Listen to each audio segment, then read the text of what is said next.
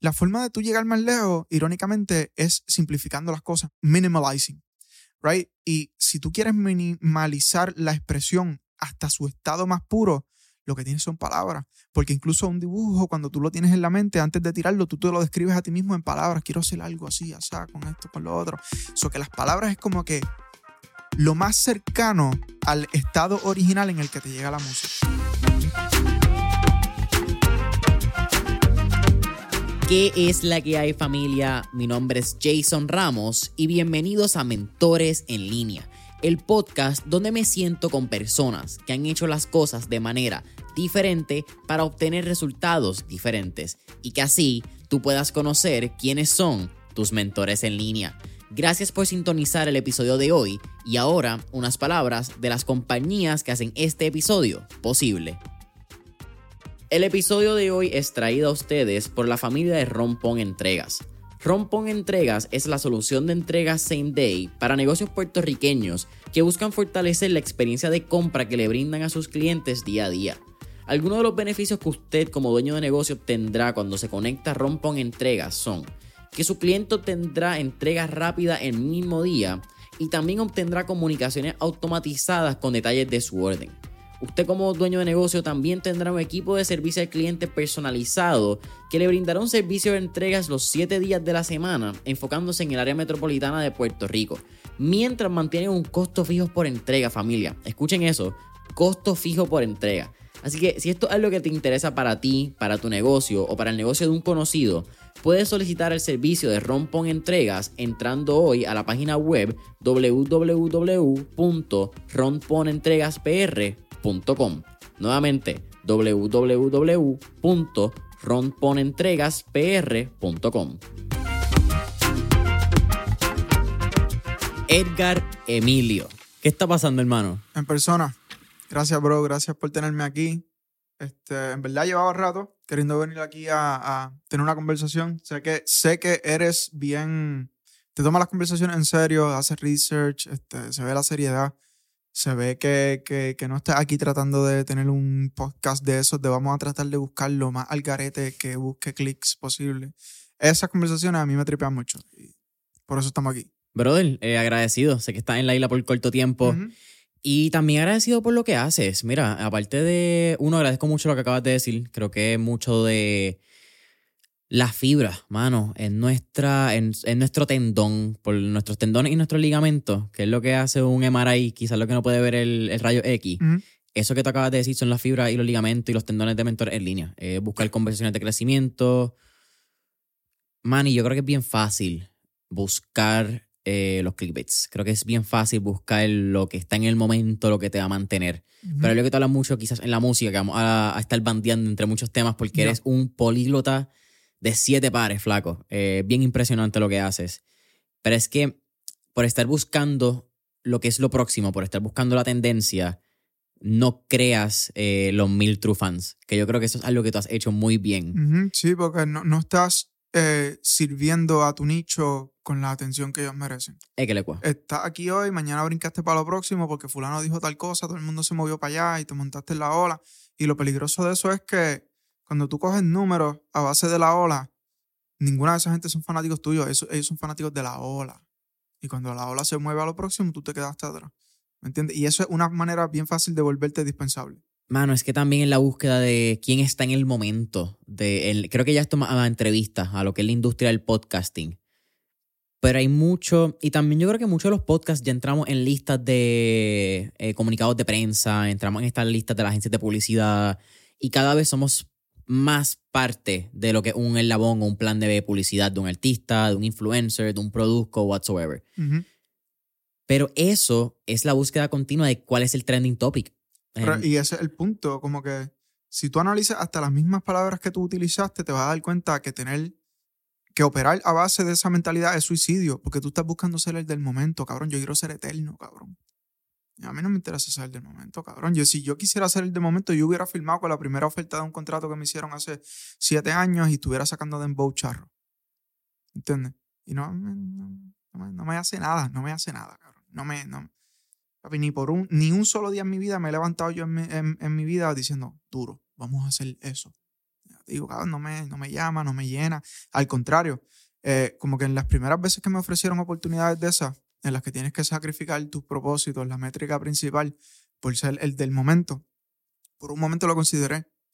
Porque en, en la industria de la música, este Residente creó un estereotipo donde todo el mundo dice, no, pero papi, tírate el calle 13, empieza a hacerlo, haciendo lo que ellos te piden y después cuando estés trepado, haces lo otro.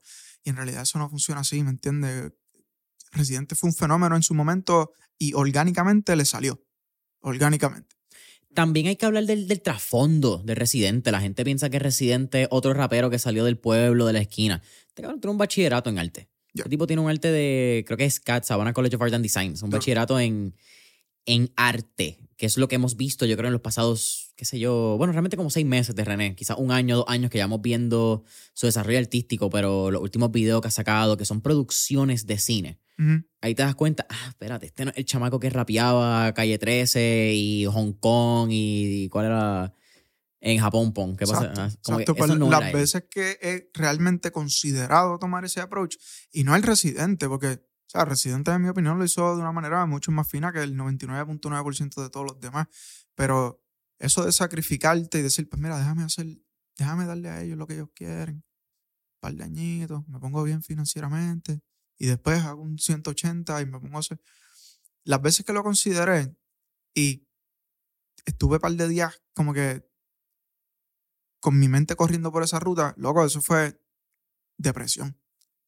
Porque creas una desconexión. con- Cabrón, tienes, es como si tuvieras que sedarte. Tienes que sedar a tu yo interno, a tu fuego interno. Es como que apágalo, apágalo por ahora. Vamos a hacer aquello. Aunque vida más miserable. Entonces, a base de eso fue que yo decidí coger la ruta larga. Y dije, ok, yo voy a financiar todo lo mío. Y en vez de estar tratando de buscar la pala de fulano, como te dije, eh, nos fortalecemos el núcleo, eh, comprando los cursos, las educaciones, los libros, para que el team interno sean esas, se conviertan en esas personas que las otras personas miran como pala. Ah, que yo necesito. No hay nada más común que un creativo que no tiene disciplina, ¿verdad? Porque tienen, son dominantes del hemisferio derecho del cerebro. Y tienes mucha creatividad, pero no tienes disciplina, no tienes voluntad, ¿verdad? Y no hay nada más común que tú escuchar a un rapero. ¿Cuántas veces no te ha pasado esto a ti? Acho, sí, yo le meto, pero es que, papi, lo que pasa es que yo necesito un productor. Acho, es que yo no tengo manager. ¿Me entiendes? Tú, tú simplemente estás dando a entender que eres incapaz de llevar la vuelta. Y, si ya, y ya de esa manera ninguno, ningún buen manager, ningún buen productor quiere esa energía, cabrón, porque tú estás buscando a alguien a quien responsabilizar por tu falta de desempeño. ¿Me entiendes? Y yo vi eso como una debilidad enorme porque cada área que tú no dominas, ahora tú tienes que sacrificar más control. ¿Me entiendes lo que te quiero decir? Cuando tú no sabes de mezcla, cuando tú no sabes de producción, cuando tú no sabes de, de ángulos de cámara, cuando tú no sabes de iluminación, cuando tú no sabes de un storyline, de la estructura básica de una historia, tú dependes de alguien más ahora para todas esas cosas. Y tú vas diluyendo cada vez tu visión más y cada, el producto final va a quedar cada vez más lejos de lo que inició en tu mente, de lo que te trajo la musa. ¿Entiendes? Porque ahora necesitas meter la cucharada, que es la cucharada, que es la cucharada, que es la... Y cuando aquí viene a ver, pues salió otra cosa al final y es como que cool, pero no es mi esencia, no, no salió lo que yo traté de traer, de traer al mundo, ¿me entiendes? Eso a mí me pesa mucho. Y por eso es que yo dije, ok, yo voy a coger la ruta larga. Es muy difícil que alguien financie un, rape- un rapero como yo, pues yo lo voy a hacer. Y me va a coger 10 años más. Y, y, está bien. Es muy difícil yo coger a alguien que se monte en la vuelta para hacer esto y esto y esto y aquello en cuanto a visuales, audio, ingeniería. Ok, pues voy a aprender yo a hacer todas esas cosas. Y ya una vez tú sabes hacer todas esas cosas y llegas al punto financiero, cuando tú delegas, papi, tú eres una fucking bestia. Porque tú sabes exactamente cómo va todo. Ahora mismo, por ejemplo, yo, yo, yo, yo contrato mucha gente. Yo tengo una cuenta de Fiverr que ya tiene 200 contratos. Vamos a hablar de eso. Creo que la economía de freelancing, lo escuché en un episodio que tú estuviste también reciente, eh, y vamos a llegar a ese punto. Porque el poder de uno poder pagar por el trabajo que uno le va a tomar siete horas, quizás esa persona lo va a hacer por dos y a ti te costó un chavo versus, ¿verdad? Tu tiempo, cuando le pones un, un precio monetario a tu hora de trabajo, no solamente, ah, pues dale, voy a ser creativo, no es que mi hora vale tanto. Tú dices, "Ah, espérate, yo puedo delegar un montón de cosas que Ujú. no me valen eso que vale mi tiempo. Ujú. Pero quiero empezar como que a disectar tu historia. Porque era un tipo muy fascinante con un background, vienes de Guayanilla, vienes de área azul de Puerto Rico Ujú. y hay mucho que quiero hablar, hay muchos momentos en tu vida y, y siempre hacemos una pregunta al inicio. Pero antes de eso, tengo que hablar del tema que fue de la musa, acabas de tocar. Y hay un post bien fucking interesante en tu Instagram, que es que tú te hiciste un EGG. Tú hiciste, eso es un... Tengo eh, uno, un ajá. Eh, electroencefalograma. eh, exactamente. Y estudiaste tu cerebro la actividad de tu cerebro con seis canciones. Ujú. Háblame de esa experiencia. eh, experiencia. Entiendo que Slipknot fue la banda que más actividad eh, creó. Slipknot y, un banger de Drake. Y entonces Mac Miller fue lo menos que creó eh, actividad. Fue, ah, de hecho, Michelangelo Batio, un guitarrista Batio. legendario. Eh, las canciones acústicas siempre son las más que me acercan a ese estado. Lo que pasa es que yo soy un junkie del flow state. Es un estado neurológico donde tu corteza prefrontal casi, casi se apaga. O el filtro que hay entre tu subconsciente, que es tu yo más puro, y el mundo real, eh, existe un filtro entre esas dos, ¿verdad? Que es tu conciencia. Esa es la parte que duda de ti, la que te pregunta, pero espérate, ¿estás seguro? No, pero ¿qué te- te- te-?" Cuando, cuando tú estás haciendo alguno de tus trabajos que te apasionan y de momento pierdes la noción del tiempo, te envuelves, ya pasaron cuatro horas, no te diste cuenta, te olvidaste que existía hasta tu celular, tú estabas en flow state. Y todo el mundo tiene un trigger o varios que los ponen en flow state. Y yo soy adicto, pero enfermizamente adicto a flow state.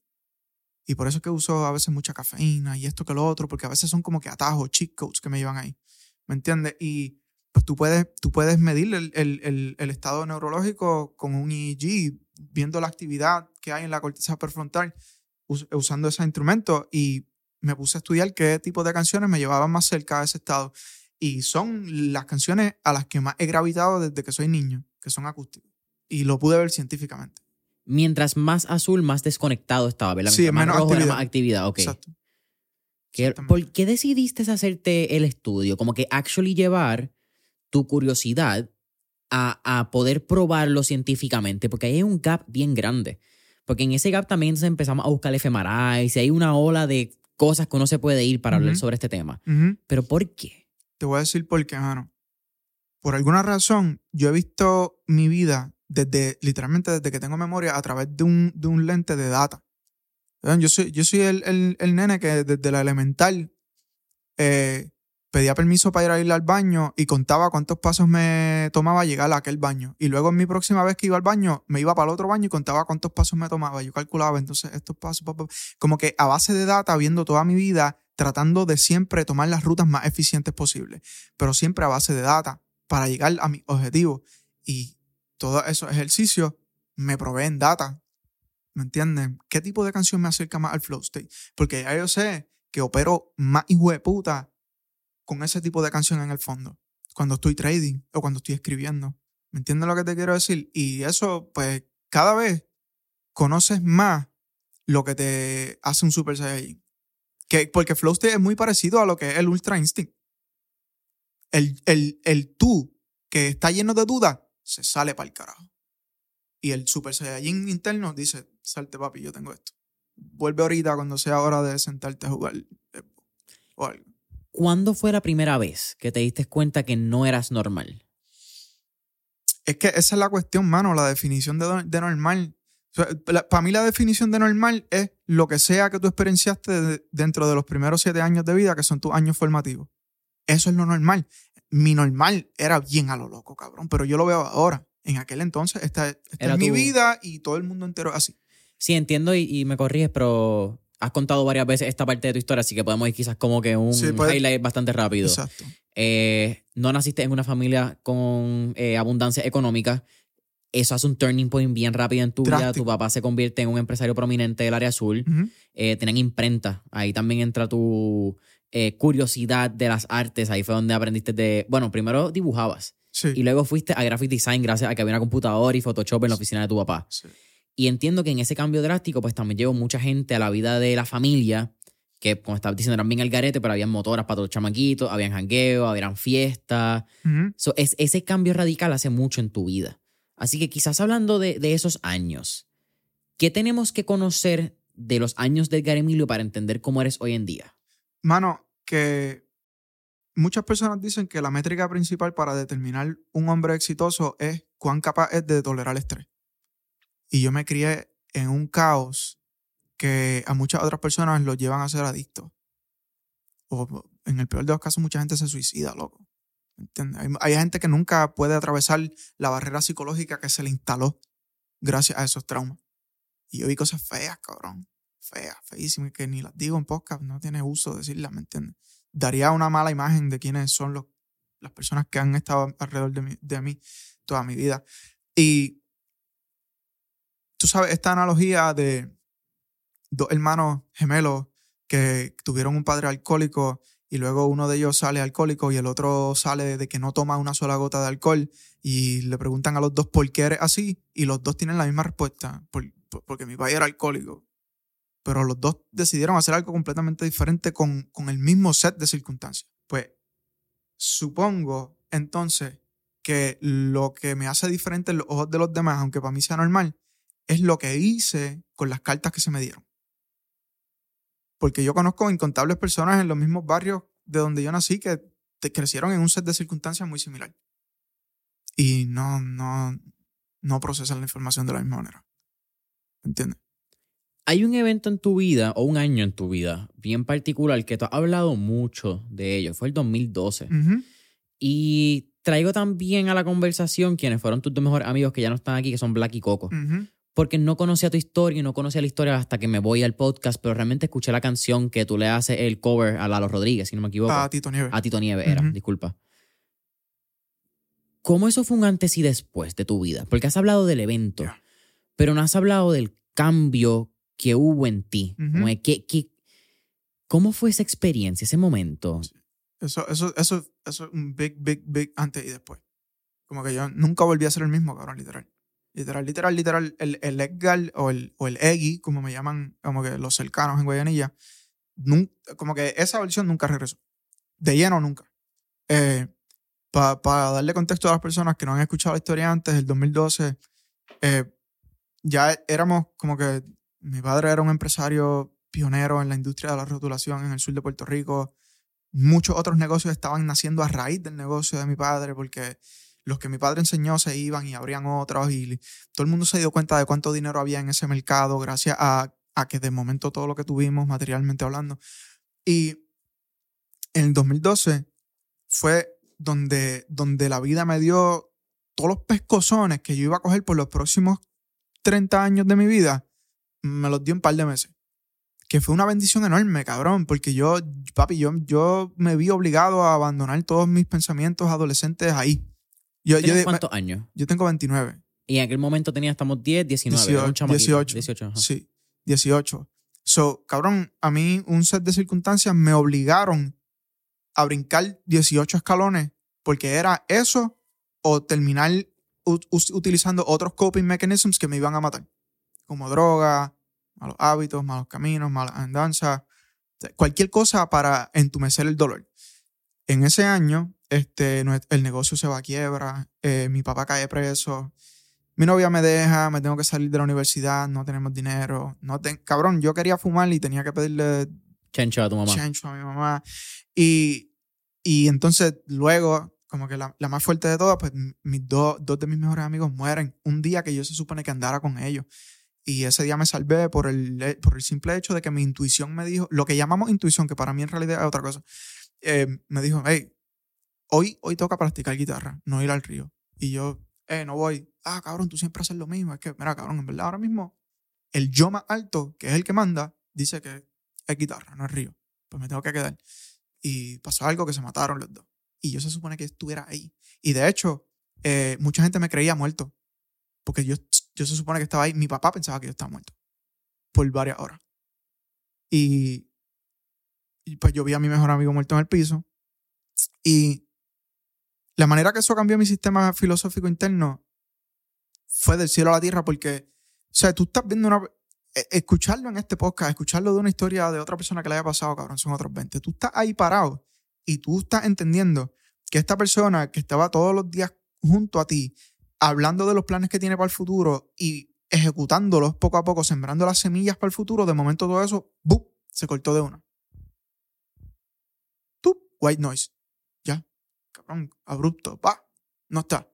Y eso me hizo mirar la muerte a los ojos. y quitarle la connotación negativa que le tengo. Y desde ese momento en adelante, papi, yo no vuelvo a perder un segundo. Ya yo vi, ya yo vi lo, lo frágil que es esto. ¿Me entiendes? Y por eso es bien difícil que yo te diga que sí, que tú digas, es que vamos a darnos un par de tragos. Hacho, cabrón. Invítame a hacer otra cosa. No me hagas perder tiempo, cabrón. Que ya yo he visto que el tiempo se va. ¿Me entiendes? Eso, es así, esa es la manera que yo opero. Que, que me hace una persona difícil con la cual relacionarte, cabrón, porque yo no voy a la playa. Yo no voy a janguear. Yo no jangueo, cabrón. La última vez que yo jangueé fue el 2011. Octubre del 2011. Cuando ya estaba, me estaban llegando todos estos bofetones. Me recuerdo como ayer, un día que yo estaba en el pueblo de Ponce. Estaba bien loco ya, eran como las 2 de la mañana y estoy mirando el piso porque estoy bien loco. Tenía unos Nike blancos con rojo. Y en ese momento dije, cabrón, ¿qué carajo yo estoy haciendo? Cabrón, voy para 18 años, ¿qué carajo estoy haciendo, cabrón? Estoy aquí todas las noches repitiendo la misma mierda, papi. No volví al pueblo de Ponce. La única vez que volví al, al pueblo de Ponce fue porque me contrataron para cantar. La única vez que volví a un jangueo al pueblo de Ponce. Como cabrón, ultra celoso con mi tiempo al punto de que es un poco, de- pe- es un poco complejo porque pues, a mi novia le gusta ir a la playa, a mi novia le gusta hacer esto, a mi novia le gusta hacer lo otro y le gusta que su novio esté ahí presente en esos momentos. Sin embargo, su novio es más como que, te entiendo, mano, te entiendo, pero no puedo. Y de vez en cuando hago el sacrificio y ella lo aprecia mucho porque ya sabe lo mucho que me cuesta como que decir, está bien, mamá. Pero, papi, eh, me, ha costado todos los amigos, todos los amigos. Todos los amigos, cabrón, todos mis amigos, los amigos que tenía tanto el tiempo, de nuevo, desperdiciando los recursos que tienen en mí. No me hables de un chisme. No me invites a beber.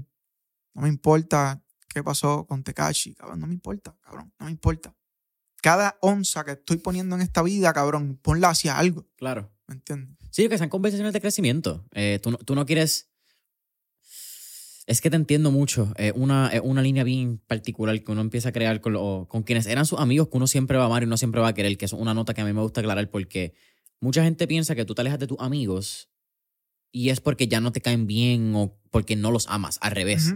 Tú los sigues amando, lo que pasa es que te amas más a ti de lo que los amas a ellos. ujú. Entonces, Es- es- es- es- son síntomas de un mal manejo emocional porque muchas personas creen que si, que si, que si no estás todo el tiempo conmigo y, no, y estamos todo el tiempo hablando, pues eh, automáticamente tenemos beef y somos enemigos. claro. Y en realidad no, cabrón. Simplemente todo lo que tú estás trayendo a la mesa no es algo que yo necesito ahora mismo. Mm. No hay, no hay um, um, sinergia. No hay Sí. sinergia. Ta- Estamos, en, estamos vibrando en distintas ondas. Exacto. Y cuando tú pones dos ondas no compatibles, sucede algo que se llama un patrón de interferencia destructivo. Eso se vuelve tóxico. ¿Me entiendes? Eso se vuelve tóxico. 2012. Ujú. pasa este evento, pasan varios eventos en tu vida. Y por lo que pude ver, tú te vas en un hoyo negro, eh, y lo llamo hoyo, hoyo negro, ¿verdad? Pero te vas en un, un hueco de educarte y te vas en un hueco de maximizar tu tiempo, de maximizar todas las, las capacidades y los dones que la vida te haya, puesto en las manos. ¿Qué te hizo irte en ese hueco? Porque eso es una toma de decisión bien consciente de tu parte sabiendo que el mundo necesariamente no iba a estar consciente de la toma y tú estabas apostando al juego a largo plazo, algo que en nuestra generación es bien difícil de ver. Es bien difícil porque todo el mundo necesita gratificación instantánea, que de nuevo es un, un síntoma de mal manejo emocional. Dopamina barata, tú lo hablas Dopamina mucho. barata. Si tú no puedes atrasar tu gratificación a que en realidad la vas a tener en un año en vez de hoy, no la vas a tener nunca, papi. Ese es el precio. Ese es el precio. Y, y lo que me llevó a eso fue una combinación de varias cosas. Número uno, la internet. Cuando yo descubrí la internet, bro, y yo me di cuenta que cualquier pieza de información estaba accesible desde mi cuarto, ay, me volví loco. Cabrón, yo me volví animador 3D y yo tenía como 13 años. Haciendo animaciones 3D como para los juegos de SmackDown vs. Raw en un programa que se llamaba Endorphin. Y me pasaba haciendo que si una animación de una suplex, boom, y la exportaba. Y yo, "Ah, cabrón, cabrón, esos videos todavía están en YouTube y son como del 2008, cabrón. Y esto fue en la, en la M imprenta de la familia. No, eso fue en casa. tu yo, casa. Sí, ya yo eh, obsesionado, aprendiendo de todo, cabrón. Yo aprendía de todo, obsesionado, como que de todas las cosas hasta que no estaban alineadas conmigo, pero de alguna manera yo tenía que descubrir qué es lo que sí. ¿De dónde tú crees que sale tu curiosidad? Mano, mi curiosidad sale de que sé que tengo un fuego por dentro que es capaz de, o sea, ya yo he visto que el fuego que tengo por dentro es capaz de llevarme a donde sea que yo quiera llegar. Y mi curiosidad sale de decir, ¿qué ¿qué vamos a hacer con esto entonces? Imagínate que tú tienes, cabrón, un Ferrari y que puedes llegar a cualquier lado. Pues ahora la próxima pregunta es, ¿para dónde vamos a llegar entonces? ¿Hacia dónde vamos a ir? No sé. Cabrón, tú puedes tener un Ferrari si no tienes un destino, no tienes nada. Está parqueado. Y pues empiezo a experimentar, empiezo a, a- a experimentar de todo, pero absolutamente todo. Cabrón, yo me metía a boxeo, yo me metía a baile, yo me metía a pintura, cabrón. Yo hacía todo, cabrón.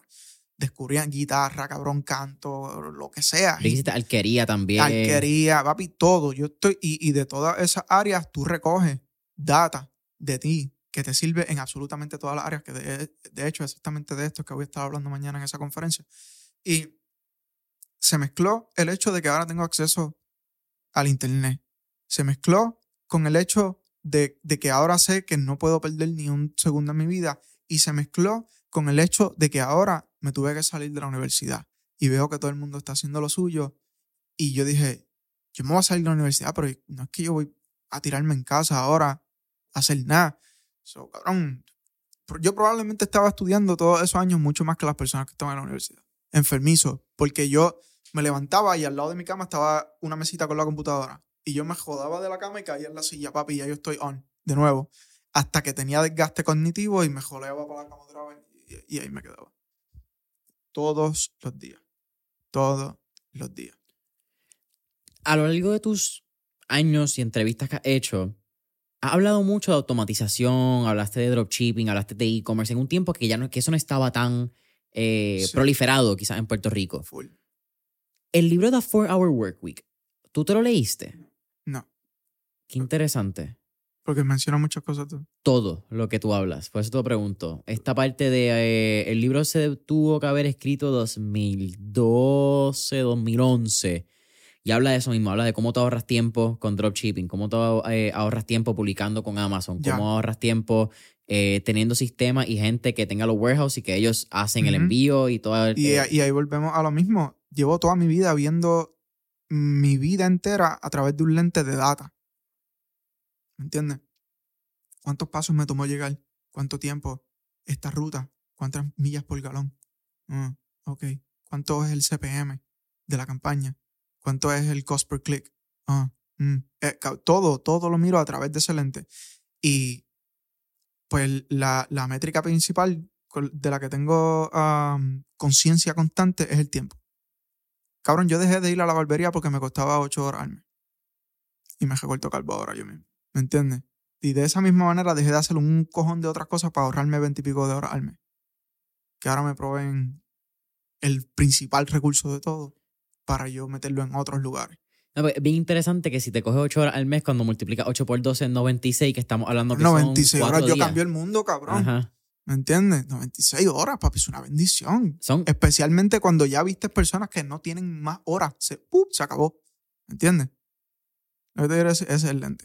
Son cuatro días completos. No cuatro días de ocho horas que trabajes o Al que año. estés 12 horas despierto. Son 24 por 4, te dan las 96 horas que Ujú. te estás ahorrando. Ahora busca cuántos otros lugares, igual que la barbería, que son mucho menos necesarios que la barbería, te están quitando 8 horas al mes. Supermercado, una. Claro, te, le- te- te juro que te lo iba a mencionar porque Sí. dejé de ir al supermercado. Ahora hago Walmart Pickup o Amazon. Y ahí Sí. hay como otras 12 horas. Sí, sí, sí. Eh, ¿Cómo es que se llama? En Whole Foods. Que ya tienes los lockercitos, tú compras tus cositas, dame, recoge mi código y nos fuimos por ahí para Sí, abajo. pa. Sí, el supermercado una vez. Doy shout a Rompón, nuestro auspiciador. Eh, ahorran ese tiempo. Eh, papi, eh, esto fue planeado, ¿verdad? Sí, Estaba sí, ahí. sí, esto estaba apuntadito, es que no lo sabían. En el 2012 también algo muy interesante de tu vida, que me, o algo que me parece muy interesante de tu vida, es que tú empiezas a utilizar las palabras como a- la herramienta del arte, porque te das cuenta que quizás como empezamos el podcast, las palabras eran los tendones y los ligamentos de cualquier obra o pieza de arte. Y tú estuviste, si no me equivoco, siete años sin publicar. Escribiendo, o- escribiendo, publicando anónimamente. O publicando nada más a mi círculo. Porque siempre eran obras de mí para mí. Pero si quieres saber la que hay, pues ahí las tenía. Háblame de este proceso creativo eh, o artístico, eh, porque creo que hay arte en todo lo que hacemos, pero en este caso tu arte eran las palabras. Obviamente no había dopamina barata, estábamos buscando dopamina a largo plazo, es un trayecto que hoy en día, 10 años, 12 años, 11 años después, podemos ver que ha valido la pena. Exacto. Pero en ese periodo de tiempo donde estaba en el mismo hueco, donde estaba escribiendo, donde estaba buscando qué era, quién era Edgar Emilio al fin y al cabo, ¿qué rol tuvieron las palabras y qué rol tuvo este proceso de empezar a crear arte que termina en el 2017 con tu primer escrito, que es Mañana, si no me equivoco, que ese es como que el primer escrito del libro. Del primer libro. Que ya empieza a formalizar la marca personal de Edgar Emilio. Háblame de este trayecto. Bueno, desde cero, literalmente desde cero, yo tenía que tener un output creativo constante. Quedarme, cabrón, quedarme quieto. Yo nunca he dicho que estoy aburrido. Cabrón, simplemente me parece imposible. Tienes un cerebro, cabrón. Tienes un cerebro que no para nunca, ni, ni dormido. Y decir que estás aburrido, simplemente decir, no le tengo uso a esto, al regalo que se te dio. ¿Verdad? So, en, en mis primeros 10, arguably 12, 13, 14 años de mi vida, yo tenía libreta de dibujo. Y, nunca había ni tan siquiera un plan de que hoy quiero hacer una pieza de esto, que lo otro. Yo empezaba a hacer cosas bien abstractas y eso se formaba en cosas bien cabronas y tenía stacks de libretas en casa que lamentablemente he preservado muy poquitos de esos dibujos. Pero el punto es que siempre tenía que haber un método de expresión constante y yo empecé a encontrar usos prácticos para mi expresión, ¿verdad? Como que en la escuela yo me volví el muchacho que todas las maestras buscan, mira, necesito un cartel para una actividad, por favor, ¿puedes dibujarme algo? Y todos los nenes, hay un círculo bien cabrón alrededor de mí y yo nada más dibujando como que un adorno navideño para la maestra o un así. Y eh, no voy a decir que, que, que el dibujo es limitado, porque es ilimitado quizá para la persona correcta, pero yo me sentía limitado dentro del dibujo porque siempre sentía, cabrón, quiero llevarlo más allá, más allá, más allá, más allá. Y esa, la forma de tú llegar más lejos, irónicamente, es simplificando las cosas, mini, minimalizing, right? Y si tú quieres minimalizar la expresión hasta su estado más puro, lo que tienes son palabras. Porque incluso un dibujo, cuando tú lo tienes en la mente, antes de tirarlo, tú te lo describes a ti mismo en palabras. Quiero hacer algo así, así, con esto, con lo otro. Eso que las palabras es como que lo más cercano al estado original en el que te llega la musa. ¿Me entiendes lo que te quiero decir? So que esa es la columna vertebral de todo y es la alma más poderosa en mi opinión. Así que comienzo a utilizar eso y me doy cuenta que los usos prácticos para utilizar las palabras como alma, como expresión, ahí sí no tengo límite. ¿Entiendes? Ahí sí lo puedo aplicar en un poema, o en una canción, o en un documental, o en un podcast como hoy, o en una conversación valiosa con una persona que necesitaba ayuda y que salió iluminado después. Eran las palabras, ¿entiendes? Mañana, tu primer libro. ¿Lo consideras un poemario? Ese, es, un poemario, Y es una trilogía que escuché que hay un cuarto en proceso. Como que no, no de esa trilogía, pero un cuarto libro en proceso. Sí, hay más de un cuarto libro en proceso que no son poemarios en la música, ¿dónde te das cuenta que las palabras y la poesía que estabas creando también creaba una estructura musical? Que entonces también creo que me de este como que fun fact tuyo, que es que tú nunca quisiste ser rapero, tú querías ser hardcore metalero, rockero. Yo siempre he sido rockero, ¿me entiendes? Siempre he sido rockero, pero este, yo sí escribía, y esto lo he dicho ya en otros lados, así que nada más te doy una versión corta y todas las frases que tenía en mis notas se convirtieron en, poemas y luego traté de ponerle esos poemas encima de un beat y usé el tempo que ya las palabras me estaban dando con la estructura de la sílaba y salió un rap. Que tú lo llamas cadencia, e, es, ese tempo. Sí, es la cadencia, es la manera en la que tú encajas dentro de lo, del grit musical del tempo, es la cadencia. Es que es chistoso porque en mi, en mi caso yo corro eh, de, de, trotar, correr, jogging, no sé cómo sea la palabra. Correr es bien relativo a la palabra. Y tu cantidad de pasos se llama la cadencia. Eh, eso es como, tú aumentas tu cadencia, son más pasos por minuto.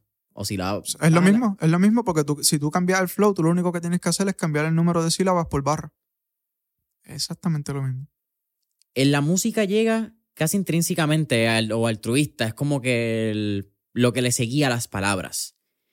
Y tú tomas la decisión consciente, a mi entender, de ser un artista independiente. Hablábamos, y es lo que tú has hablado muchas veces, que has tenido acercamientos de distintas áreas, incluso has tenido acercamientos de grupos históricos de música y récords de Nueva York, y has tenido un approach de la industria del género urbano, vamos a llamarlo de esa manera, que es como el género, ahora todo el mundo lo conoce. y nunca hubo una sinergia entre tu visión y la visión de las disqueras. Háblame del proceso de convertirte en un artista independiente, de lo que requiere realmente en términos de la visión. Pero primero que eso, contéstame, ¿por qué estabas tan en línea, en tune con tu visión? Porque lo hablamos en, creo que fue en el pre-podcast session. No es fácil decirle que no a miles de dólares. No es fácil decirle que no a lo que muy probablemente sea una fama automática. No es fácil decirle que no a trabajar con mano, con mucha gente que te la da. Algo que probablemente te resolvería el 90%, el 90 de tus problemas porque tienen raíces financieras. Sí, el, el, dinero no te da felicidad, pero el dinero te quita las preocupaciones financieras que son las que te quitan la felicidad. Es una. Es un. Es un qué cojones, de verdad. ese tema es un qué cojones. Mano, ahí simplemente volvemos al poder de las palabras. Yo nunca. Yo nunca miré un artista que estaba en el tren como inspiración. Mi inspiración eran palabras que me cambiaron mi sistema filosófico interno a través de sus palabras. So, yo, yo nunca me vi, ah, estoy loco por ser el que está pegado ni nada de esto. Yo siempre me vi como que estoy loco por estar en el nivel de esta gente que considero filósofo. Y que causan un impacto masivo en cada persona que lo escuche y nadie vuelve a ser el mismo después. Eso fue lo que a mí me causó inspiración. So, volvemos a la métrica principal. Tu métrica principal es el dinero, es los likes, son los views o es tu propósito. Pues la mía es el propósito. Porque ya por demasiados años de mi vida puse las otras métricas primero y me, me di cuenta que me llevan solamente a, depresión, a desconexión conmigo mismo, a, disonancia cognitiva, ansiedad, cabrón, niveles de cortisol que luego se manifiestan de maneras patológicas, tienes condiciones porque tus niveles de cortisol llevan estando demasiado altos por mucho tiempo, cabrón. Y, termina, termina siendo un desastre, bro. interno y externo. So, ser un artista independiente literalmente requiere absolutamente todo de ti. Todo de ti. Y la principal razón por la que requiere todo de ti es porque esto es igual que el trading. Tú no te vuelves un buen rapero. Tú trabajas en la persona que entra en el beat y como resultado salen buenas canciones. Tú no trabajas en el, en el rap. Tú trabajas en el rapero, en el, en el escritor. Tú, tú le metes horas al tú le inviertes al escritor. ¿Me entiendes? Y muy pocas personas entienden esto. Esto es parte de mi, de mi discurso de mañana, pero, por ejemplo, muy pocas personas entienden que el yo cambiar mi dieta cambia mi desempeño en el gym y mi desempeño en el gym cambia cuánto leo y cuánto leo cambia cómo escribo y cómo escribo cambia cómo rapeo y cómo me expreso y cómo me expreso cambia mi trading porque mi trading es uno de mis outlets de expresión y como soy mejor trader ahora tengo mejor dieta y el círculo sigue alimentándose a sí mismo. Ninguna de estas cosas está separada. So, tú trabajas en la persona que entra a la pista, no en el rap, no, es, no en el, en, en, como que, ¿cómo tú vas a tener buenas barras si tú no has tenido buenas experiencias que valgan la pena escuchar? ¿Me entiendes? Lo que te quiero decir. So, yo trabajo en esa otra parte y ya todo lo demás sucede por efecto, cabrón. Yo trabajo en la causa. ¿Hubo algún libro que te sembró la semilla del desarrollo personal y la conciencia de estos elementos? No, yo creo que lo que me sembró el desarrollo personal fue un mecanismo de defensa ante los traumas extremos que, habían a mi alrededor. Y yo tenía dos opciones, me, trago todo esto y que me explote o lo saco de mí haciendo algo productivo con ello y, y lo que vaya a suceder después de ahí es cuestión de la vida, pero yo lo saqué.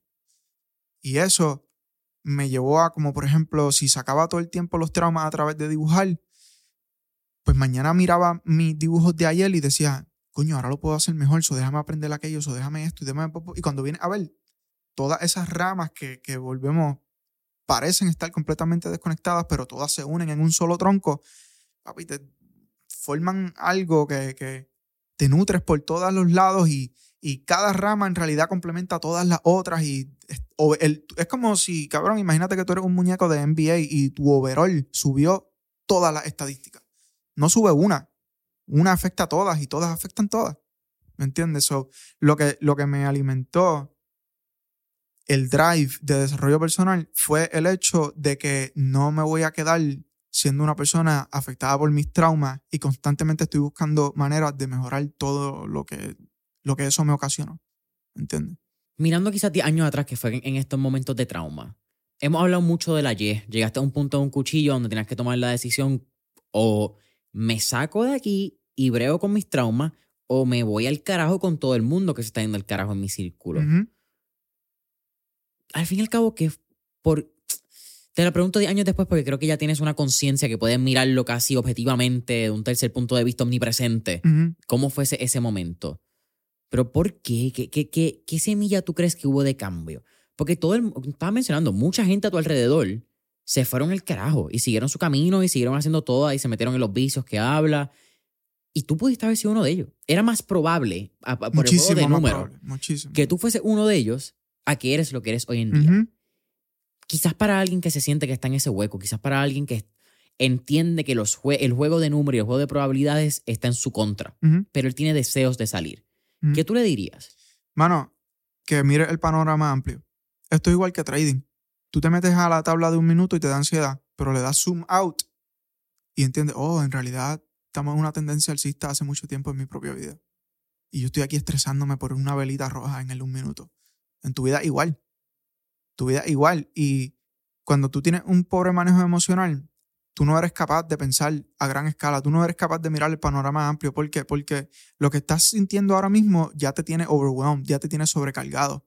So que si el ahora te tiene sobrecargado, imagínate echarte encima, pensar en el mañana y en el pasado y en los próximos 5 o 10 años. Imposible, papi, olvídate, te desborda.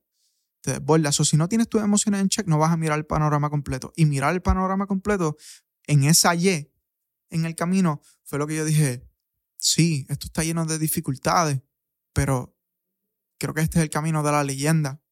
Porque, por ejemplo, yo no filmé con nadie, en, por lo menos en el aspecto mío de rapero, pero eso me hizo convertirme en un animal con el Bitcoin. Eso se siente más hijo puta, papi.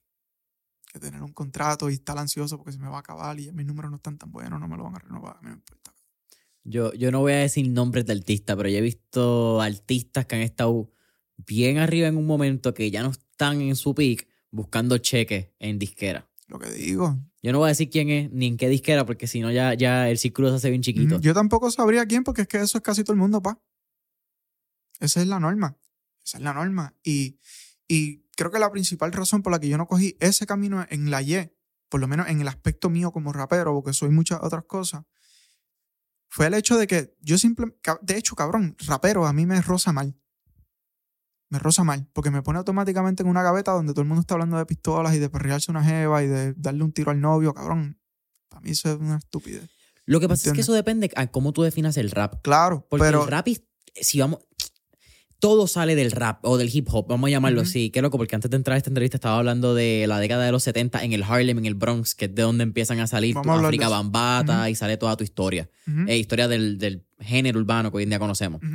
Y el rol que tuvieron los puertorriqueños en esos años, ¿me ¿entiendes? Empezando por los Young Lords, que era la ganga- verificado por OGs que estaban Sí, en sí, New sí. York cuando nació el movimiento. Eh, bueno, al día, yo tengo, tuve la oportunidad 2018, después de María en marzo, aquí se hizo un concierto masivo que casi nadie sabía. Yo fui porque me invitó un pana y era de gratis. Y Busta Rhymes estaba en ese evento. Y Busta Rhymes, luego que se tira él, Yo lo vi. y tiró el micrófono para el carajo, te dice, nunca olviden que fueron puertorriqueños y negros quienes inventaron el hip hop. Correcto. Mira, te voy a contar. Ahora lo noto, ahora noto el patrón en retrospectiva. En ese momento no lo notaba. Parte de la razón que me encendió un fuego de, de lo que llamamos desarrollo personal, para mí es simplemente filosofía. Filosofía significa amante a sabiduría en general. Por eso puedes decir que me llamaste un polímata, pero es por eso, es amante a sabiduría, period. No a sabiduría sobre un tema. Sí, no, tu, tu Pues- amor es por aprender. aprender y, y, y aplicar lo aprendido.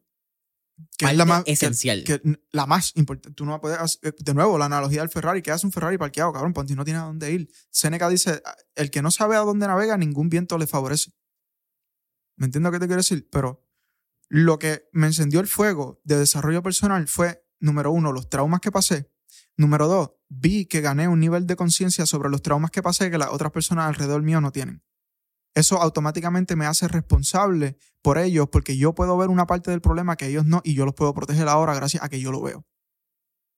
¿Verdad? En el mundo del rap esto se manifiesta fuertemente. ¿Por qué?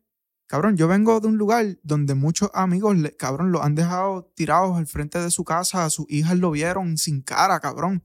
¿Entiendes? Panas muertos, panas presos. las madres de esos panas son amigas mías y de mi familia y tú los ves a ellas, nunca volvieron a ser las mismas tampoco. Y yo soy prueba de que estar recibiendo constantemente y repitiendo constantemente las palabras correctas de las personas correctas me cambió la vida para mejor. Todos esos panas que yo tengo que terminaron donde terminaron, están constantemente escuchando y repitiendo, cabrón, maleanteo, cabrón, la droga, las cortas, los cabrón. ¿Tú crees que eso no tiene un efecto neurológico en ti? Tengo, tengo data empírica que lo comprueba. ¿Me entiendes? La razón por la que por la que la hipnoterapia es tan efectiva haciéndote superar traumas, adicciones, depresión, fobia, es porque apaga tu corteza prefrontal y te pone en un flow state meditativo donde empiezan a sugerirte mensajes que llegan directo al subconsciente y altera tu comportamiento. Y muchas personas dejan de fumar, dejan de beber, pierden una fobia gracias a terapia, de, a hipnoterapia. Claro. No, y si nos vamos, y perdón que te interrumpa ahí, pero si nos vamos al recientemente, eh, al momento de grabar esta entrevista, sale como en varias semanas, pero la próxima entrevista que sale este lunes eh, fue, es de la historia de un eh, invitado que supera muchos traumas en una, dos ceremonias. Bueno, dos retiros, cinco ceremonias de ayahuasca. Y cuando tú vas a la esencia del evento, lo que pasa. Es eso. Y son palabras. Son palabras que te hablan. La diferencia es que en vez de venir una hipnoterapia de una persona, viene una planta, viene un trigger, Pachamama un, y un detonante psicodélico en vez de un detonante a través de pura meditación. Equelecua. Programa tu comportamiento. Y estas personas lo descartan como que no, esto es algo que yo escucho por vacilar. O el argumento típico de los del género, no, papi, esto es entrenamiento, acuérdate que nosotros nada más estamos narrando lo que vivimos negativo, papi. La mitad yo narro, yo narro lo que pasa en Puerto Rico. Tú alardeas de matar a alguien. Es muy diferente. Y te voy a explicar algo. Esto no llega aquí por accidente.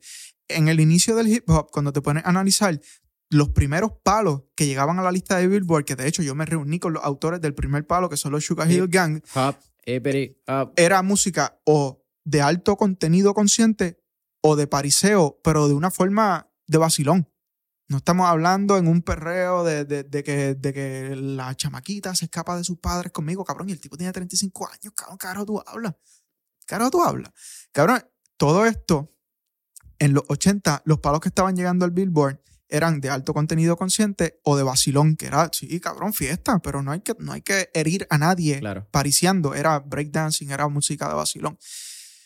Hay una teoría, volvemos a las teorías de conspiración que no caen bajo la definición de lo que es una teoría, de una reunión que hubo en el 1991 de varios ejecutivos de los Big Three record labels, Sony, Warner y ¿Y cuál es la otra? Universal.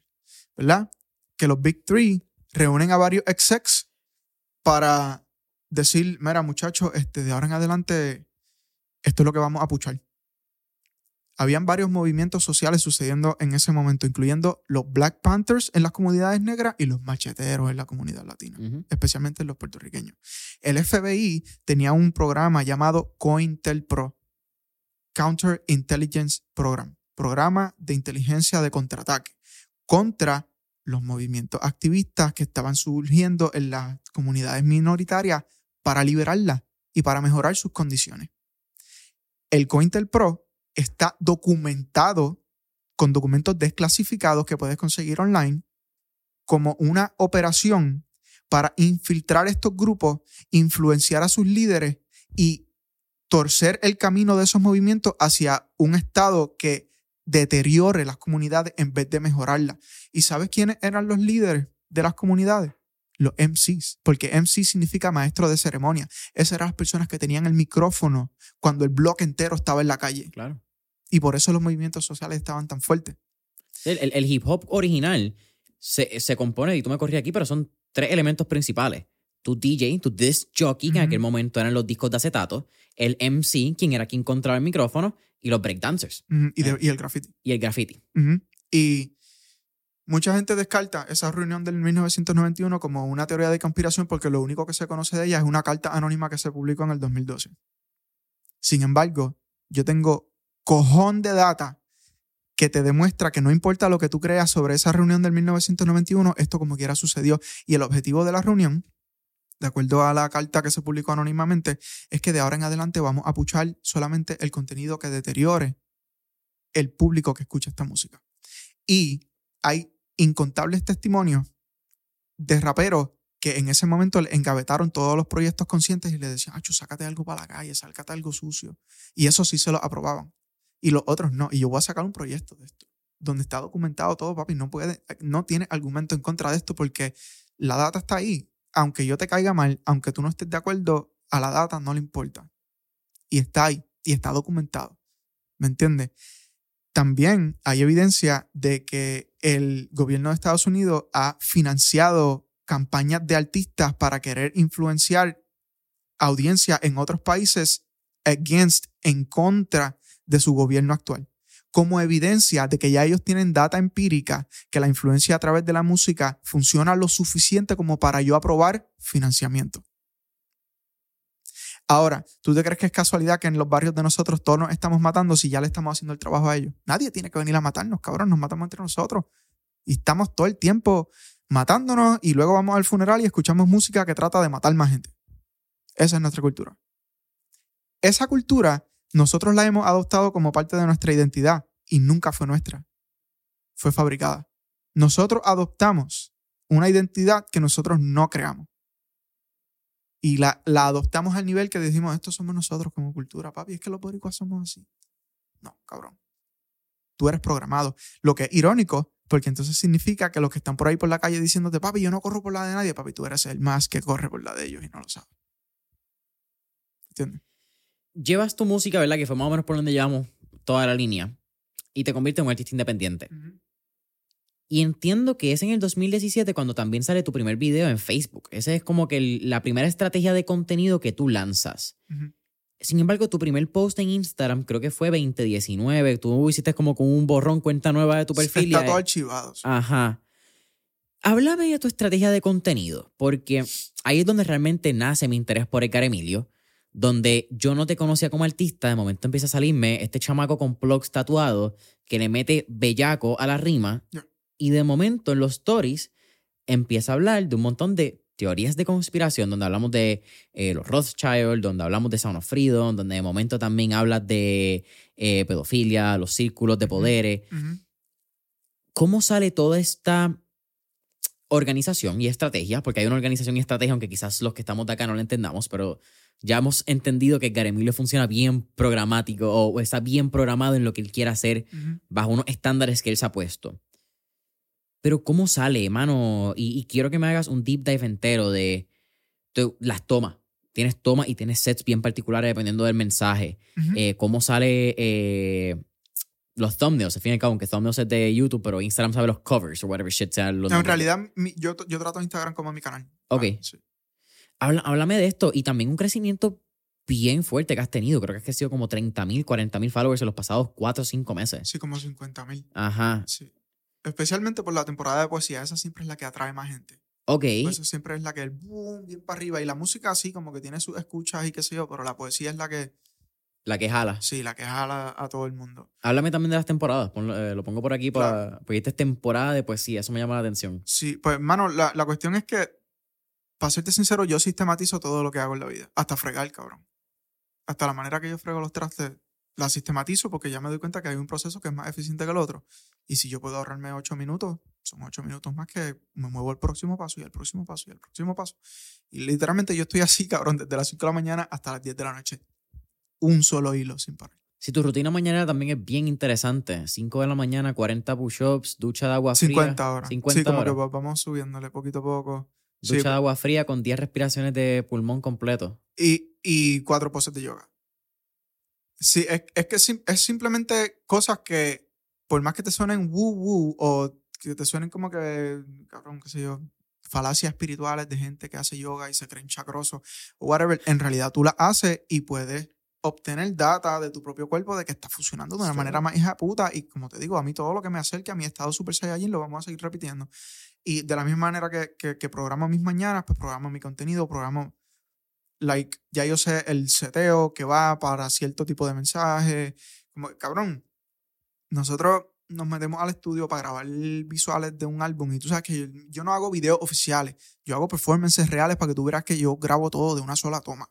Real, como eso, eso no es la mezcla. Tú estás escuchando mi voz sin ponchar de una sola toma haciendo la canción entera. A mí me gusta demostrar esa destreza.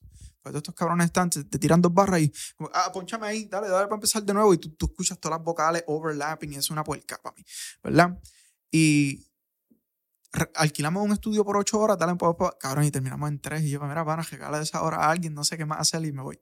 ¿Entiendes? Porque ya, ya está todo sistematizado. Yo, eh, como que pequeños trucos locos que hay en todo, incluso a veces cuando estoy grabando solo, si pongo el iPhone a grabar, que ahora mismo estuvo una senda máquina, yo puedo usar el, el, reloj como viewfinder y de aquí, oh, se ve bien el ángulo, ok, empieza a grabar, bu, bu, bu, terminó, otro más, y ya, cabrón, como que en, dos días tenemos contenido para el siete semanas. Ajá. Sí, sí, so, y la etapa es una, por alguna razón he funcionado así antes de entender que yo funcionaba así. Por ejemplo, yo me he dejado el pelo largo ya como cuatro veces en mi vida hasta aquí. Y a la vez llega aquí me recorto calvo y empezamos de cero. Es como, es como el águila cuando pasa por el proceso de arrancarse su pico porque ya la piel vieja le pesa y si quiere seguir viviendo más años, pues tiene que mudarse la piel como un reptil y, y ok, este soy yo ahora, let's fucking go.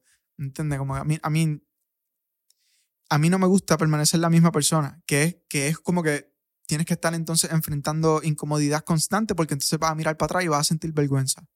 Pero eso es algo bueno, porque ya no eres eso y ahora te avergüenza lo que hiciste, perfecto, pero ahora lo vas a hacer diferente, ¿me entiendes? estoy en ese proceso constante de, de mariposa a oruga, a cocoon, de nuevo, como que nunca, nunca para. Y, y, eso se refleja en mi contenido. ¿Me entiendes? Hay personas que me conocieron en una, en una temporada de poesía y dicen, ah, estoy un poeta. Y luego el otro me conoció en una temporada de rap y este, no, pero es un rapero. Y luego el otro me conoció cuando yo quizás estaba haciendo marketing y joint ventures con real estate firms y ellos dicen, no, este cabrón es marketer. No sé qué es este cabrón, pero funciona. Y ahí la dejamos. ¿Me entiendes? Como que no sé ni explicártelo, cabrón. Quizá, quizá en 10 años tengo más data para mirarla hacia atrás y decirle, ah, mira, era por esto, era por aquello. Simplemente ahora mismo lo único que sé es que así funciona y continuamos. Es que hay algo bien lindo de las etapas, creo yo, porque cuando tú tienes conciencia de que la vida funciona en etapas, literalmente es como estamos, no como estamos, como se ha diseñado la sociedad, tiene una etapa de preescolar, una etapa de elemental, una etapa de intermedia, una etapa de high school, de universidad. Y después llega a adultez y nunca vuelve a subir de nivel, cabrón. A mí eso me da estrés.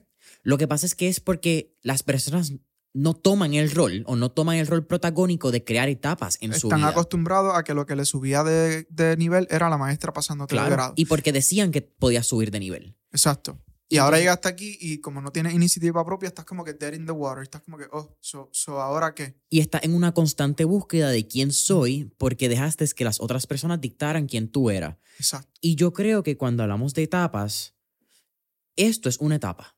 ¿Lo es? es, es eh, I mean, llevo cuatro años. Yo no sé cuánto más dure el podcast, pero conscientemente, eh, de manera objetiva, yo tengo que reconocer que esto no va a durar para siempre. O sea, a mí me toca exprimir esto hasta que dure. Pero yo reconozco que cuando sea el momento, que puede ser mi decisión, puede ser decisión del mercado, puede ser la decisión de que cambió y evolucionó el método, el, el método de comunicación, porque esto era la radio antes. Yo me puedo mover. Y no me cuesta pensar en eso porque reconozco o al estar consciente en el momento que esto es una etapa, reconozco que tengo que vivir la etapa a la máxima eh, potencia. Te obliga a disfrutarte el proceso. Porque no sabes cuánto va a durar. Exacto. Ah, yo soy bien fanático de ver una etapa morir. Y suena trágico, pero los momentos donde menos cortisol yo he experienciado en mi vida ha sido como que cuando me han botado de un trabajo, cuando perdí una casa, cuando quebró el negocio. es, es difícil de explicar, pero tú ves que algo se acabó y en realidad, en vez de sentir una pérdida, ahora tuve espacio, un canvas nuevo en blanco y tú como, uff, ¿y ahora para dónde vamos? Eso es, a mí me encanta y es como lo puse en mi libro, dejé atrás todo lo que era, dejé de verme desde afuera y empecé a ver oportunidades cada vez que me incomodo porque la idea de una identidad propia me limitaba. Ahora soy nadie y eso me permite serlo todo. Ya, ya, la, ya quien yo se murió y ahora tienes un canvas en blanco para dejar que tu imaginación fluya por completo ahora y pintarla acorde a quien eres hoy. Muchas personas están viviendo hoy de acorde a quien eran en la high, cabrón. Eso es triste, bro. Es tri- tienes 29, yo tengo 24. Yo, yo no estoy tan lejos de la escuela superior y. Dude, eh, es muy cierto. Cuando de momento tú vas a una reunión o de momento en el Instagram, diablo, este cabrón sigue pariciando de la misma manera que lo hacía. Y cool, yo no critico a quien parisea, mano. Quizás esa es la manera en la cual se expresan artísticamente, quizás es la manera en la cual ellos sienten que tienen algún tipo de expresión. Yo no me siento quien para juzgar. Creo que juzgar es bien fácil, en Sí. mi opinión. Pero sí es bien triste ver cuando no cambias por 10 años. Exacto. Que no es que. No es que esté bien, ¿verdad? Lo que haces, pero cuando tú no cambias por 10 años, entra una- un cuestionamiento bien grande de decir por qué. ¿Por qué tú no has cambiado cuando el mundo ha cambiado? ¿A qué tú te estás aferrando en la vida tanto? ¿O a qué le tienes miedo en la vida que prefieres ser aquella vers- eh, versión tuya en vez de ser la próxima, que no sabes si es mejor o peor? El miedo de soltar. El what if. El miedo de ver morir quien eres ahora mismo. No, la, como que la mayoría de las personas no entienden que dejar morir quien eres ahora mismo te da ese canvas en blanco que se siente. Brother, yo tuve cuatro años eh, en Estados Unidos viviendo eh, on the road. Y en esos cuatro años viví como en 26 estados. Escuché que te Y- metiste también a, a Kansas, fue a, o a Kansas, a un lugar que era el trampolín para Phoenix de droga. sí, eso fue, papi, intenso. La, la la persona con la que yo estaba en ese momento lo mataron también. Ya no está vivo. Así que casi violan o raptan también a la housekeeping. Sí, papi. Fue Fuerte, fuertísimo. Y entonces estaba constantemente expuesto al nivel de riesgo de que quizá mañana ya no tengo este trabajo y estoy en la calle de nuevo y vamos a ver qué va a pasar. Y sin embargo, cuando yo perdía esos trabajos o el proyecto se acababa abruptamente y yo estaba como que, ves, mira, yo no tengo casa, yo tengo mi guagua. Mi familiar más cerca está a 14 horas de aquí. Super aventura, cabrón, me parece hijo de puta, eso era lo que sentía. En vez de diablo, cabrón, cabrón, todos los que andaban conmigo es como que, Acho, ¿qué ustedes van a hacer? Acho, acho, yo no sé, acho, yo voy a empezar a déjame ver, déjame ver para casa, acho, yo no sé. Y, y empieza a actuar en una actitud donde te empieza a contraer, porque toda tu ejecución ahora está ah, viniendo del miedo, Mm. ¿verdad? En vez de venir de la posibilidad. Cabrón, cuando tú no, si te quedaste sin nada, ¿qué tienes que perder? No tienes nada, cabrón, tienes infinitas posibilidades, cabrón. A mí se me metían una idea a la mente, papi. A veces yo llamaba a mi y, ay, yo estoy pensando en irme por Europa. Se joda, ¿qué, qué puede pasar? Ya estoy aquí. ¿Qué, qué puede pasar? ¿Me entiendes? Nada es lejos. Nada es nada. To- todo es simplemente el próximo paso. Y el próximo paso, literalmente, tengo la habilidad de dictarlo. Las personas cuando se encuentran en esa línea, eh, dan el, el próximo paso que dan es para atrás. Uh, no, ese rico se ve. ¿Me entiendes? En vez, en vez de tomar el, el- el salto.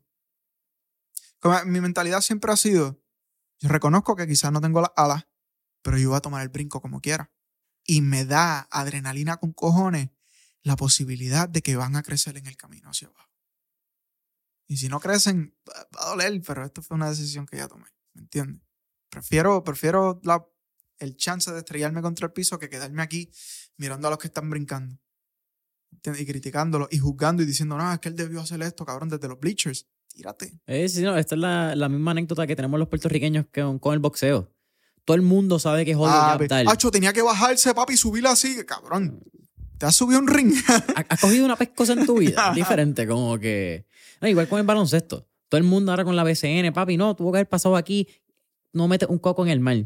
Y yo también lo digo porque yo tampoco, by the way. Yo con el- juego muchas cosas. El baloncesto y la pelota no son mis deportes, hermano. Eh, mira, llevamos casi, bueno, llevamos ya una hora aquí. Eh, mano, háblame de los mil fans. ¿Has escuchado la teoría de los mil fans? Sí. Si me preguntas a mí, yo creo que esa es una de las características más interesantes que has desarrollado con tu marca personal, hermano. Eh, bien consciente, porque no es inconsciente esta práctica. Lo he hablado mucho, he hablado de que cuando hablamos, y por eso es que tra- también traté de hablar de los labels y la música independiente, y quién eres en el 360, porque no eres rapero, no eres poeta, no eres escritor, tú eres una una mezcla 360 que termina siendo un políglota. En inglés eso es... eh, se me olvidó la palabra en inglés. Un polímata, Eh, filósofo, son casi sinónimos. Sí, eh, después me- probablemente me acuerdo cuando... Erudito. Eh, erudito, es una palabra también, eh, que en inglés erudito es... eh, Una persona de vasto conocimiento en muchas áreas. Sí, había un... Cuando apaguen las cámaras me voy a acordar de la palabra, no vine a Ya. buscarla que se joda. Ya. Pero entonces decidiste tomar control de tu nombre y de tu marca para reconocer, o porque reconocías que los mil fans te iban a dar una libertad creativa o económica, porque la teoría de Kevin Kelly pues dice que la persona que o el creador que obtenga mil fans, que le pueda sacar 100 dólares de ganancia a cada uno, crea un creativo exitoso, exitoso monetariamente basado en esa teoría del momento cuando nace en el 2008. ¿Eso fue algo bien consciente que estuvo desde el inicio o fue algo que en el camino te diste cuenta, dijiste, aquí es donde yo quiero estar? No, fue bien consciente porque yo estaba consciente ya de conceptos de branding desde el inicio por el negocio de mi papá. ¿Me entiendes? Siempre era psicología de cómo, cómo esto resalta, cuál es el mejor font para que este anuncio se vea mejor que los otros y compren aquí y no allá. Y eh, estaba escuchando un discurso de un director de películas hace poco donde él, estaban hablando del diseño del sonido y él dice, ¿Sabes por qué algunas escenas en las películas te vuelan los oídos y de momento se vuelve tan calladito que tienes que subir el volumen de nuevo? Porque si todo es alto, nada lo es. Si todo es alto, pues no hay, no hay ningún contraste. Y cuando tú aplicas esto al branding, tú que, tú que trabajas en marketing, si tú estás ofreciendo lo mismo que todo el mundo y de la misma manera que todo el mundo, tú no resaltas, tú no tienes ningún tipo de apalancamiento en el mercado, tú eres dispensable. Sin embargo, y esto es una mala analogía quizá, pero eh, cuando allá, cuando, hace muchos años atrás, había, cuando, cuando el pasto solamente los únicos strains, entre comillas, que habían era el regular y el creepy, todo el mundo tenía regular, un cabrón tenía creepy, todo el mundo iba a él. Y aquí está todo el mundo ofreciendo exactamente el mismo producto musicalmente. Usan las mismas barras, usan las mismas pistas, usan literalmente letra por letra las mismas líneas desde hace 15 años atrás. Las reciclan y ponen otros sinónimos y ya no cuenta como copyright. Eso estoy clear. No, incluso ahora estamos pidiendo permiso para poder usar barras viejas. Pues, pues, es cabrón remix. So, ya, ya, ya estamos en literal remix. So, like, yo no quiero volverme una persona de esas que, que lo que yo ofrezco lo puedes obtener de 20 lugares más. ¿Me entiendes? So, tú puedes ser una persona que te gusta el, el rap profundo como el que yo hago y que también te gusta el perreo, allá tú. Pero a la hora de capear el rap filosófico que yo hago, solamente puedes venir la donde mí y como a dos o tres más. Que son polímatas también. ¿Me entiendes? Y eso para mí vale más que todo lo otro demás. ¿Entiendes? A la hora de, de, capear este producto, tú tienes que venir donde mí. ¿Me entiendes lo que te quiero decir? Y, y eso te da una ventaja enorme. en- Esta es la razón por la que mi primer libro alcanzó número uno en ventas en Amazon. Papi, yo estoy tirando tiros en una cancha donde nadie me galdea porque nadie la tiene. Nadie la tiene para entrar en esta cancha. Se la estoy metiendo toda. Ra, ra, ra, ra. Y allá está, en esa cancha no cabe un alma. Están todos así empujándose. "Ah, mi turno, por favor. Y entonces el año que viene ya se olvidan del que tiró hoy. A mí no me, a mí no me atrae eso. ¿entiendes? Pe- siento que no, no jugamos ni el mismo juego. Siento que no es ni la misma cancha. eh, Como que no. Cabrón, yo no considero que ni por un poco yo estoy en el mismo juego que ellos. Ni por un poquito. Ni la razón por la que entré, ni la forma en que lo hago, el cómo, el por qué, el cuándo, nada, cabrón. No. Siento que son mundos aparte, ¿me entiendes? Siento que aquello es un producto sintético, que necesitan un departamento de branding, de marketing, de escritores, de esto, de lo otro, que el, que el, que el, que el, que el investor apruebe los fondos para ver si te puedo firmar, porque no soy dueño de mi visión, tienen que aprobarme los fondos allá, yo no sé. Cabrón, eso es pincharro, cabrón. Que tú estés firmado a alguien que, que ni tan siquiera él es dueño de su visión.